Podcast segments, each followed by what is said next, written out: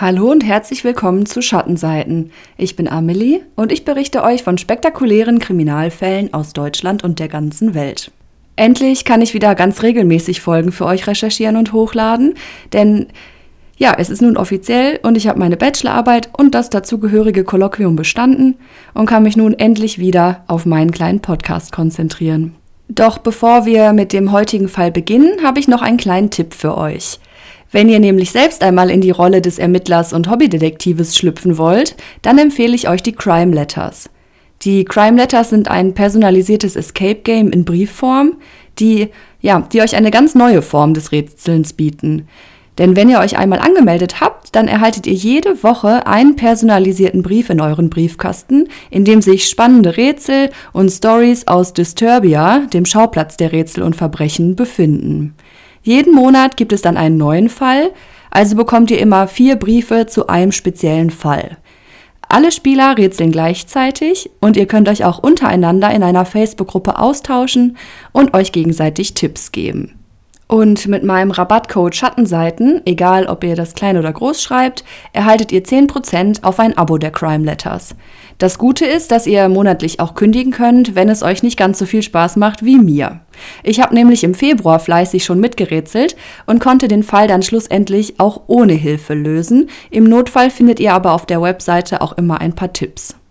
Die Rätsel sind teilweise echt super tricky und es macht einen Riesenspaß, selbst einmal zu ermitteln. Die Crime Letters sind auch ein tolles Geschenk an eure Freunde oder an die Familie oder ihr rätselt einfach gemeinsam in eurer WG oder mit eurem Partner zusammen. Alle Infos zu den Crime Letters sowie den Link und auch den Rabattcode packe ich euch in die Show Notes. Auf Instagram unter Schattenseiten Podcast werde ich auch noch ein bisschen genauer auf die Crime Letters eingehen und gebe euch dann einen kleinen Einblick in den Fall aus dem Februar. So, das war's aber jetzt auch mit dem Vorgeplänkel. Lasst uns endlich in den heutigen Fall starten. Im Sommer 2012 ist Tia Sharp zwölf Jahre alt. Sie lebt im Süden Londons mit ihrer Familie, besser gesagt mit ihrer Mutter, Natalie, die sie bereits als Teenagerin bekommen hat, und ihren beiden kleinen Brüdern. Tia wächst sehr behütet auf, denn obwohl Tias Mutter noch so jung war bei ihrer Geburt, hat sie sich immer um sie gekümmert und hat auch die Unterstützung ihrer eigenen Mutter, also Tias Oma, Christine. Christine ist immer für ihre Tochter und natürlich auch für ihre Enkelin da und die drei stehen sich wirklich sehr, sehr nahe. Tia ist ein selbstbewusstes und liebevolles Mädchen. Es gibt einige Videos von ihr, auf denen man sie viel lachen sieht, aber man sieht auch, dass sie ja auch schon mal ein Dickkopf sein konnte. Die Lehrer an ihrer Schule beschreiben Tia als ein sehr aufgewecktes, intelligentes und beliebtes Mädchen. Allerdings hat Tia auch ein paar kleinere Probleme in der Schule, denn je älter sie wird, desto mehr häuften sich ihre Fehlzeiten und ja, die Familie war sowieso schon auch beim Jugendamt bekannt. Denn angeblich gab es Probleme mit Cannabis und Alkoholmissbrauch von Tias Mutter, aber ja offensichtlich nicht in einem Ausmaß, in dem man Tia oder ihre Brüder aus der Familie genommen hätte.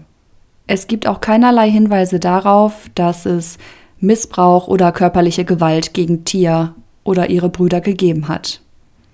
Christine, Tias Oma, hat einen Partner, der heißt Stuart Hazel. Und ja, die Geschichte rund um Stuart fängt schon merkwürdig an, wie ich finde, denn ursprünglich hat er Tias Mutter Natalie gedatet. Und als die beiden sich dann getrennt haben, hat er dann ihre Mutter getroffen. Der Altersunterschied ist natürlich auch da. Natalie ist zu dem Zeitpunkt ungefähr 30, Stuart ist schon Ende 30 und Christine, also Tias Großmutter, ist noch knapp zehn Jahre älter als Stuart. Stuart und Christine haben sich in einem Pub kennengelernt, 2002, und Christine hat dort als Barkeeperin gearbeitet. Sie haben sich sofort gut verstanden und ja, fing dann auch relativ schnell eine Beziehung an. Irgendwie kommt mir das merkwürdig vor, dass man erst eine Frau datet und wenn das dann nicht klappt, ihre Mutter. Aber für Natalie scheint es völlig in Ordnung zu sein, von daher jedem das seine. Und ja, sie findet auch, dass die beiden richtig gut zusammenpassen. Stuart würde ihre Mutter glücklich machen und ja, würde sich auch liebevoll um sie kümmern. 2007 ziehen dann Christine und Stuart zusammen, besser gesagt, er zieht zu ihr nach New Eddington. Also eigentlich scheint alles ganz gut zu laufen für die kleine Familie. Tia geht es prima, ihre Mutter kümmert sich so gut sie kann mit der Unterstützung der Oma und dem neuen Partner an ihrer Seite um sie. Stuart ist wirklich nett, er hat einen Job als Fensterputzer und kümmert sich um Tia wie ein Großvater. Und mit der Zeit beginnt Tia ihn auch Granddad, also Opa, zu nennen. Doch dann, im Jahre 2010, wird Stuart verhaftet, weil er eine Machete mit sich herumgetragen hat. Ja, also so eine richtig große Machete. Und dafür muss er dann zwölf Monate ins Gefängnis. Und was die Familie nicht weiß, das ist nicht seine einzige Vorstrafe. Denn Stuart wurde bereits über 30 Mal verhaftet und teilweise auch dafür verurteilt. Im Grunde findet sich in seinem Vorstrafenregister alles, was man sich vorstellen kann. Drogenmissbrauch, das Dealen mit Drogen, Raub, Gewalt, rassistisch motivierte Gewalt und auch gefährliche Körperverletzung. Insgesamt saß er schon dreimal im Gefängnis, aber wie gesagt, von all diesen Taten wissen Christine, Natalie, Tia und die anderen Familienmitglieder nichts. Denn für sie ist er einfach nach wie vor ja so etwas wie ein Ersatzoper, den sie ganz liebevoll in ihre Familie aufgenommen haben und bei dem sich alle sicher fühlen. Als Stuart in die Familie kommt, ist Tia auch gerade erst zwei Jahre alt, also wächst sie praktisch ihr gesamtes Leben mit ihm auf. Wie nah die beiden sich stehen, sieht man im Juni 2012 an Tias Geburtstag. Tia darf nämlich einen Freund oder eine Freundin mitnehmen, um in einen Freizeitpark zu fahren. Ihre Mutter möchte die beiden dann einladen und gemeinsam wollen die drei dann ihren Geburtstag dort verbringen. Es ist Tias zwölfter Geburtstag und ja, Tia braucht gar nicht lange zu überlegen, wen sie mitnehmen möchte. Sie entscheidet sich für Stuart. Also da sieht man, dass sie ihn so sehr liebt, dass sie sogar lieber ihn mit in den Freizeitpark nimmt, als vielleicht eine Freundin oder irgendjemand Gleichaltrigen. Und Tia sagt auch die ganze Zeit, dass wenn sie einmal 16 Jahre alt ist, dann möchte sie bei ihrer Mutter ausziehen und bei ihren Großeltern einziehen. Im August 2012, also kurz nach ihrem 12. Geburtstag, möchte Tia ein paar Tage bei ihrer Großmutter und Stuart übernachten. An dem Tag, an dem sie eigentlich zu ihnen ja hinfahren möchte, sagt ihre Großmutter Christine, dass sie doch noch eine Nachtschicht machen muss und Tia doch dann bitte erst am nächsten Tag zu Besuch kommen soll. Doch Tia ist so aufgeregt und freut sich einfach auf den Besuch bei ihren Großeltern. Also sagt sie ihr, dass sie das nicht stört, wenn Christine nicht da ist, aber Stuart sei ja zu Hause und dann würden die beiden sich halt einen schönen Abend machen. Sie fragt daraufhin Stuart, ob das für ihn okay ist und dieser schreibt dann an Tias Mutter eine Nachricht, dass Tia das vorgeschlagen hat, dass sie trotzdem zu ihm kommt und ob es denn für Natalie in Ordnung sei. Und Tia freut sich so, so sehr, als ihre Mutter ihr dann erlaubt, doch heute schon zum Haus der Großeltern zu fahren. Und sie rennt dann in ihr Zimmer, packt ein paar Sachen zusammen und gibt ihrer Mutter einen Abschiedskuss. Was die beiden da noch nicht wissen, dieser Kuss sollte der allerletzte zwischen Mutter und Tochter werden. Es ist Donnerstag, der 2. August, und Tia nimmt dann die Bahn in Richtung ihrer Großeltern. Stuart holt sie an der Haltestelle ab und gemeinsam gehen sie noch in einen Supermarkt ein paar Lebensmittel kaufen. Auf den Kameraaufzeichnungen sieht auch eigentlich alles ganz normal aus zwischen den beiden. Einfach wie, ja, wie Opa und Enkelin gemeinsam ein paar Sachen kaufen. An diesem Abend ruft Christine dann auch noch einmal von ihrer Arbeit aus im Haus an, um zu fragen, ob bei Stuart und Tia alles in Ordnung ist. Stuart sagt, ja, das alles bestens hier, wir haben gerade gemeinsam Abend gegessen und jetzt spielen wir noch ein paar Videospiele. Christine kann ihre Enkelin auch im Hintergrund lachen hören, also ist sie beruhigt und geht weiter an die Arbeit.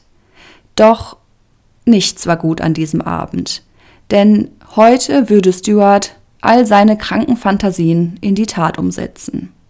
Am nächsten Vormittag kommt Christine dann von der Nachtschicht nach Hause. Tia ist nicht da. Stuart sagt zu ihr, dass Tia gerade eben aus dem Haus gegangen sei, um sich mit jemandem zu treffen, um ein paar Flipflops zu kaufen. Dass sie aber einfach geht, um sich mit jemandem zu treffen, ohne ihrer Mutter Bescheid zu sagen, finde ich komisch, aber vielleicht hat sich in diesem Fall auch einfach keiner Gedanken drum gemacht. Vielleicht hat sie das schon öfter getan. Auf jeden Fall fängt die Familie nämlich erst gegen 19 Uhr an diesem Abend an, sich Sorgen um Tia zu machen. Christine ruft dann nämlich ihre Tochter Natalie an, weil sie denkt, dass Tia vielleicht nicht zu ihr zurückgekommen ist nach dem Treffen mit dem Freund oder der Freundin, sondern doch zu ihrer Mutter nach Hause gefahren sei. Aber Natalie sagt ihr, dass Tia nicht zu Hause ist. Da beginnen die beiden sich riesige Sorgen um Tia zu machen. Sie rufen Tia immer und immer wieder auf ihrem Handy an und fahren stundenlang durch die Gegend auf der Suche nach ihr. Aber nichts. Tia geht nicht ans Handy und sie ist auch nirgendwo zu finden. Gegen 22 Uhr entscheiden sie dann, dass sie die Polizei einschalten müssen und machen sich auf den Weg zur Wache. Warum das erst so spät passiert, darüber wurde auch viel gemunkelt, in Anführungszeichen. Aber die Vermutung liegt ja nahe, dass, ja, weil das Jugendamt in der Familie schon mal aktiv war und die Familie auch auf dem Schirm hatte, dass Natalie vielleicht Angst hatte, dass durch so eine Aktion ihrer Tochter, wenn sie vielleicht doch nur irgendwo, ja, wenn sie immer noch in der Stadt ist, sich mit einer Freundin getroffen hat und keine Lust hat, nach Hause zu kommen, dass sie dann dadurch vielleicht doch noch ihre Kinder verlieren könnte. Und vielleicht haben sie sich deswegen erst entschieden, so spät die Polizei einzuschalten. Die Polizei befragt dann alle möglichen Familienmitglieder und im Besonderen natürlich auch Stuart, weil er ja der letzte war, der Tia gesehen hat. Stuart behauptet, er habe sie gegen Mittag das letzte Mal gesehen, als sie das Haus verlassen habe, um Flipflops zu kaufen. Ein Nachbar, Paul Meehan, sagt später aus, dass er gesehen hat, wie Tia an dem Tag zu ziemlich genau dieser Uhrzeit das Haus auch verlassen hat. Damit ist Stuarts Aussage also bestätigt und er gilt nicht mehr als Verdächtigter. Doch was genau ist an diesem Tag passiert? Die Beamten durchsuchen das Haus der Großeltern am Samstagmorgen. Zu diesem Zeitpunkt ist Tia bereits 16 Stunden verschwunden. Und wir wissen ja, dass die ersten 24 Stunden nach dem Verschwinden einer Person, gerade bei Kindern, die aller, aller wichtigsten sind. Die Beamten finden Tias Handy im Haus. Und ja, das scheint sehr, sehr merkwürdig zu sein, weil Tia niemals ohne ihr Handy irgendwo hingehen würde. Aber ja, außer dem Handy finden sie ansonsten nichts weiter im Haus, also machen sie sich auf die Suche nach einem neuen Ansatzpunkt. Das ist allerdings gar nicht so einfach. Tias Verschwinden erregt natürlich das Aufsehen der Medien. Ihr Foto ist auf den ersten Seiten der Zeitung zu sehen.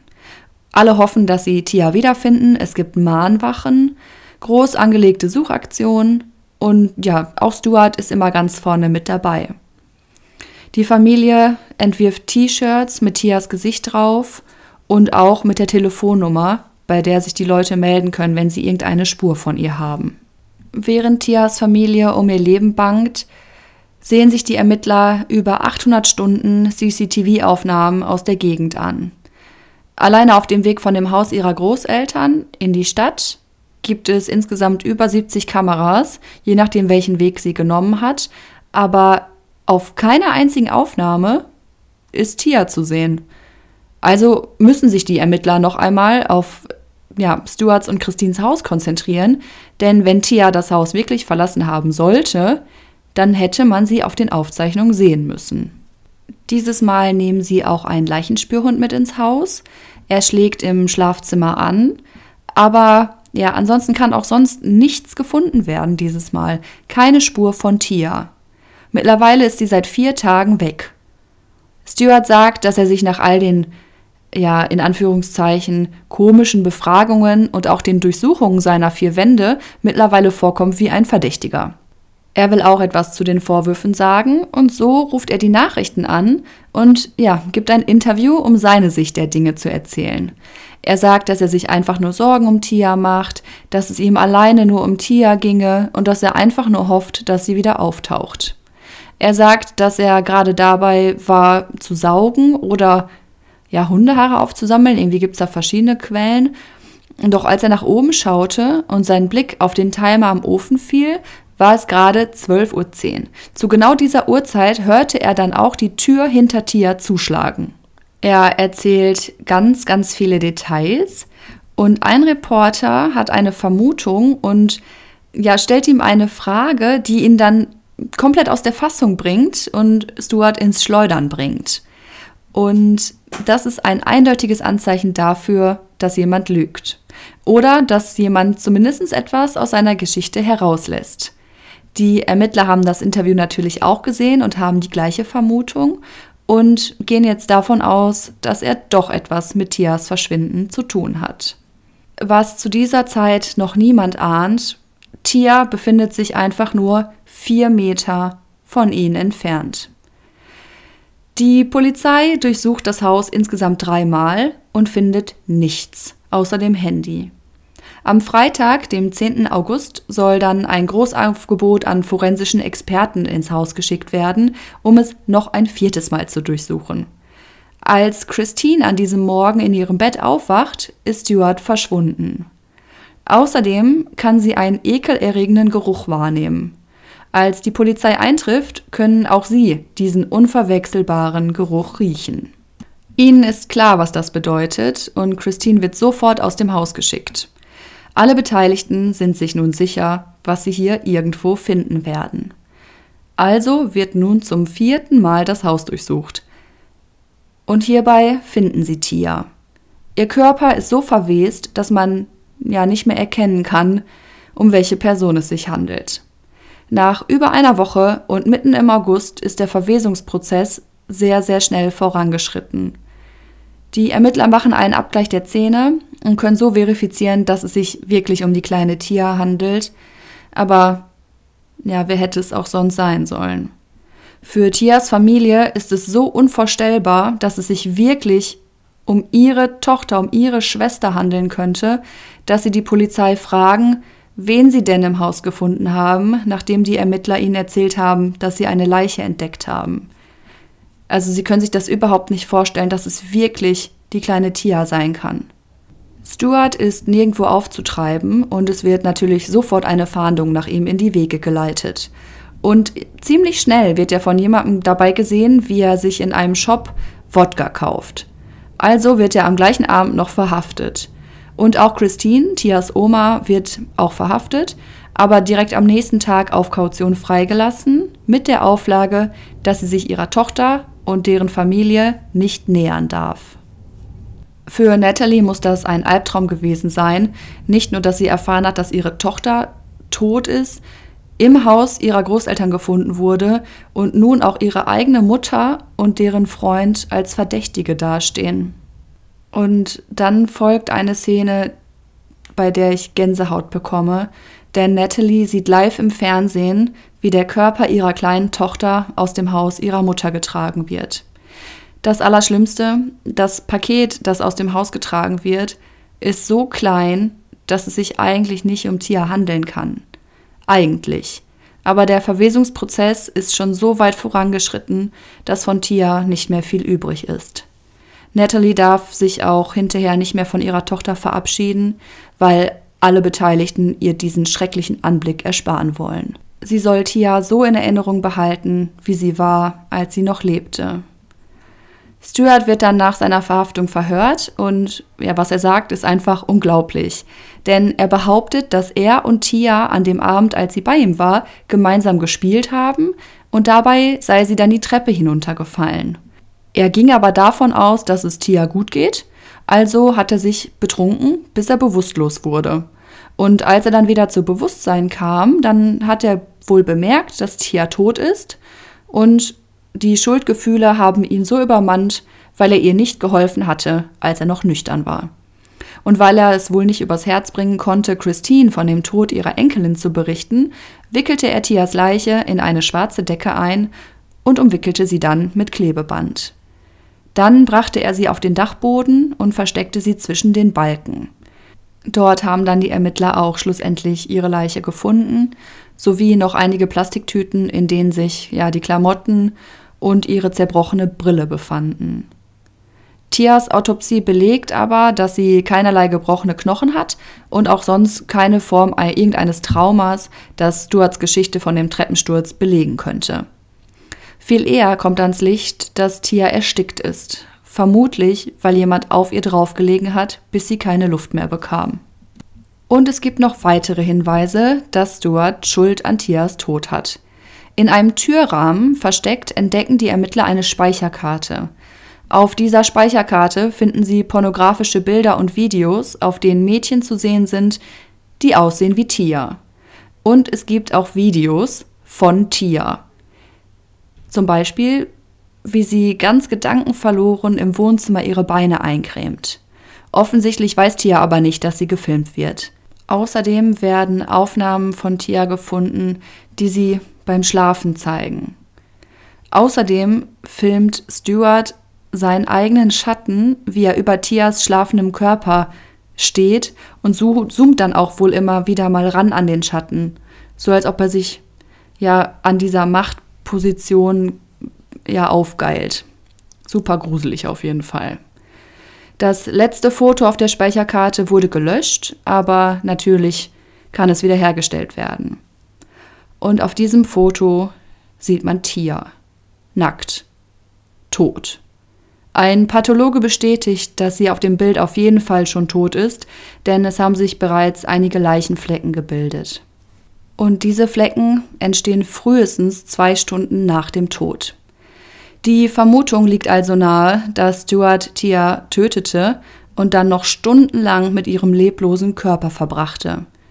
Außerdem werden auf der Speicherkarte noch diverse Bilder gefunden, auf denen Stuart zu sehen ist, wie er sich ja verschiedene Objekte in den Anus schiebt.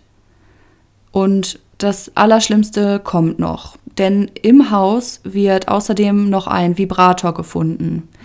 Auf diesem Vibrator werden Blut- und DNA-Spuren sichergestellt. Beides stammt von Tia. Doch trotz all dieser ja, Hinweise und Beweise ändert Stuart seine Geschichte nicht. Er behauptet weiterhin, dass Tia die Treppe runtergefallen sei und daraufhin verstorben ist. Bis heute hat er nicht gestanden, was wirklich passiert ist. Was wir alles über Stuart wissen, habe ich euch einmal kurz zusammengetragen.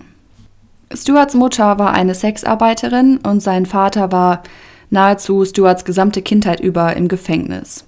Stuart wurde dann in Obhut genommen und ab da schien es wohl bergab zu gehen für ihn.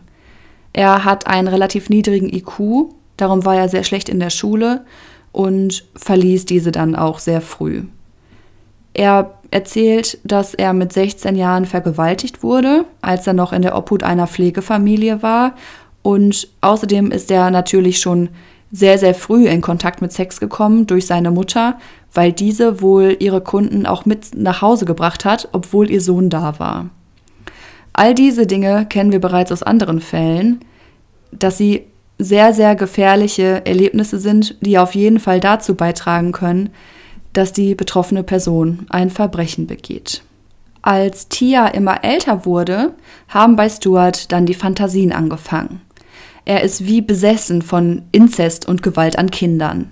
In den Monaten vor Tias Verschwinden sieht er sich immer wieder Pornos mit Kindern an. Hauptsächlich Vater-Tochter-Filme. Da wird mir direkt ganz anders. Aber ja, wartet's nur ab, es wird noch viel schlimmer. Denn alle Pornos, die er sich ansieht, sind Vergewaltigungsszenen. Außerdem ist sein Suchverlauf auf den einschlägigen Seiten sehr auffällig. Er sucht nämlich immer nach Schulmädchen oder Mädchen mit Brille, eben nach Mädchen, die genauso aussehen wie Tia. Mit der Zeit wurden aus seinen vielleicht damals noch vorhandenen großväterlichen Gefühlen Tia gegenüber einfach das Gefühl, Tia besitzen zu wollen und mit ihr das zu tun, was er in diesen Pornos sieht. Zunächst beginnt er dann, sich in Tias Zimmer zu schleichen, wenn sie schläft, nimmt seine Kamera und filmt das Mädchen im Schlaf. Das Mädchen, das ihm mehr als allen anderen vertraut. Und wie ich euch vorhin ja schon berichtet habe, filmt der Tia dann, wie sie sich zum Beispiel die Beine eincremt. Also er versucht immer und immer mehr Aufnahmen von Tia zu machen, alles natürlich heimlich, und sie bekommt nichts davon mit. Und dann hat sich wohl am 2. August 2012 ja die Chance für ihn geboten. Er ist alleine mit Tia und dann kommt das eine zum anderen. Vielleicht wollte er sie ursprünglich auch nicht umbringen, aber als er versuchte, sich an ihr zu vergehen, hat sie vielleicht geschrien oder gesagt, dass sie das ihrer Mutter erzählt Und vielleicht ist Stuart daraufhin durchgedreht und hat sie erstickt. Aber das sind nur Vermutungen, denn wie gesagt, Stuart hat die Tat bis heute nicht zugegeben. Stuart Hazel wird dann der Prozess gemacht. Tias Mutter muss sich all die schrecklichen Details über den Tod ihrer Tochter anhören. Als dann das letzte Bild von Tia auf der Speicherkarte gezeigt wird, das Bild, auf dem Tia tot ist, kann Natalie es nicht mehr ertragen und rennt aus dem Gerichtssaal. Warum man dieses Bild in Anwesenheit der Mutter gezeigt hat, ist mir ein Rätsel. Auf jeden Fall wird Stuart dann zu 38 Jahren verurteilt. Er hat also mit frühestens 75 Jahren die Möglichkeit, wieder auf freien Fuß zu kommen. Was genau an diesem Abend mit Tia passiert ist, lässt sich nur vermuten. Wir haben ja keine Aussage von Stuart, aber all diese Details, die ich euch ja gerade aufgelistet habe, ergeben für mich ein absolutes Bild des Grauens. Und vielleicht ist es auch gut, dass wir nicht so genau wissen, was er mit Tia gemacht hat. Aber wir können es uns wohl alle denken. Ein paar Fragen bleiben aber offen, finde ich. Denn zum einen gibt es ja diesen Nachbarn, der ausgesagt hat, dass er Tia zu dem Zeitpunkt gesehen hat, an dem Stuart behauptet, dass sie das Haus verlassen hat. Und da frage ich mich, er kann sie nicht gesehen haben, offensichtlich, aber er kannte Tia. Er kannte Tia so gut, dass er auch genau wusste, wie sie aussieht. Also kann er sie auch nicht mit jemand anderem verwechselt haben. Das finde ich auf jeden Fall sehr merkwürdig. Ich frage mich auch, wie Stuart im Auto sitzen konnte, stundenlang mit Tias Mutter und Tias Oma. Die beiden sind durchgedreht vor Sorge und er sitzt einfach daneben und er weiß ja ganz genau, was passiert ist und wo Tia steckt. Dann, ja, das Offensichtlichste. Wie kann es sein, dass die Beamten viermal das Haus durchsuchen und erst beim letzten Mal Tias Leiche finden? Der Dachboden des Hauses wurde nämlich auch schon direkt in der Nacht nach Tias Verschwinden durchsucht. Ich glaube, nachts um vier wurde die Durchsuchung dann vorgenommen. Und der Beamte, der dafür zuständig war, war eigentlich gar nicht dafür ausgebildet, nach Personen zu suchen. Und ja, er behauptet hinterher, dass es einfach so dunkel da oben war. Könnt ihr euch das vorstellen? Dann macht doch das Licht an, oder nimm dir eine Taschenlampe, stell irgendeine Lampe auf. Ja, unglaublich. Und das in dem Fall eines vermissten Kindes. Dafür musste sich die Polizei im Nachgang auch sehr, sehr häufig rechtfertigen. Aber seien wir mal ehrlich, dafür gibt es keine Rechtfertigung. Denn im Grunde hätte dieser Polizist, der den Dachboden durchsuchen sollte, einfach nur seinen Arm ausstrecken müssen, als er da oben stand. So nah war Tias Leiche an der Tür. Ja, das war der grausame Fall rund um Tia Sharp. Auf Instagram unter Schattenseiten Podcast findet ihr wie immer die Bilder zur aktuellen Folge. Denkt dran, auch weiterhin fleißig den Podcast zu bewerten auf der Plattform, auf der ihr ihn hört. Bisher habe ich schon ganz viele tolle Rezensionen bekommen. Vielen, vielen Dank dafür. Nächste Woche Sonntag geht es dann auch sofort weiter mit Folge 33 und bis dahin wünsche ich euch eine ganz tolle Woche und passt gut auf euch auf.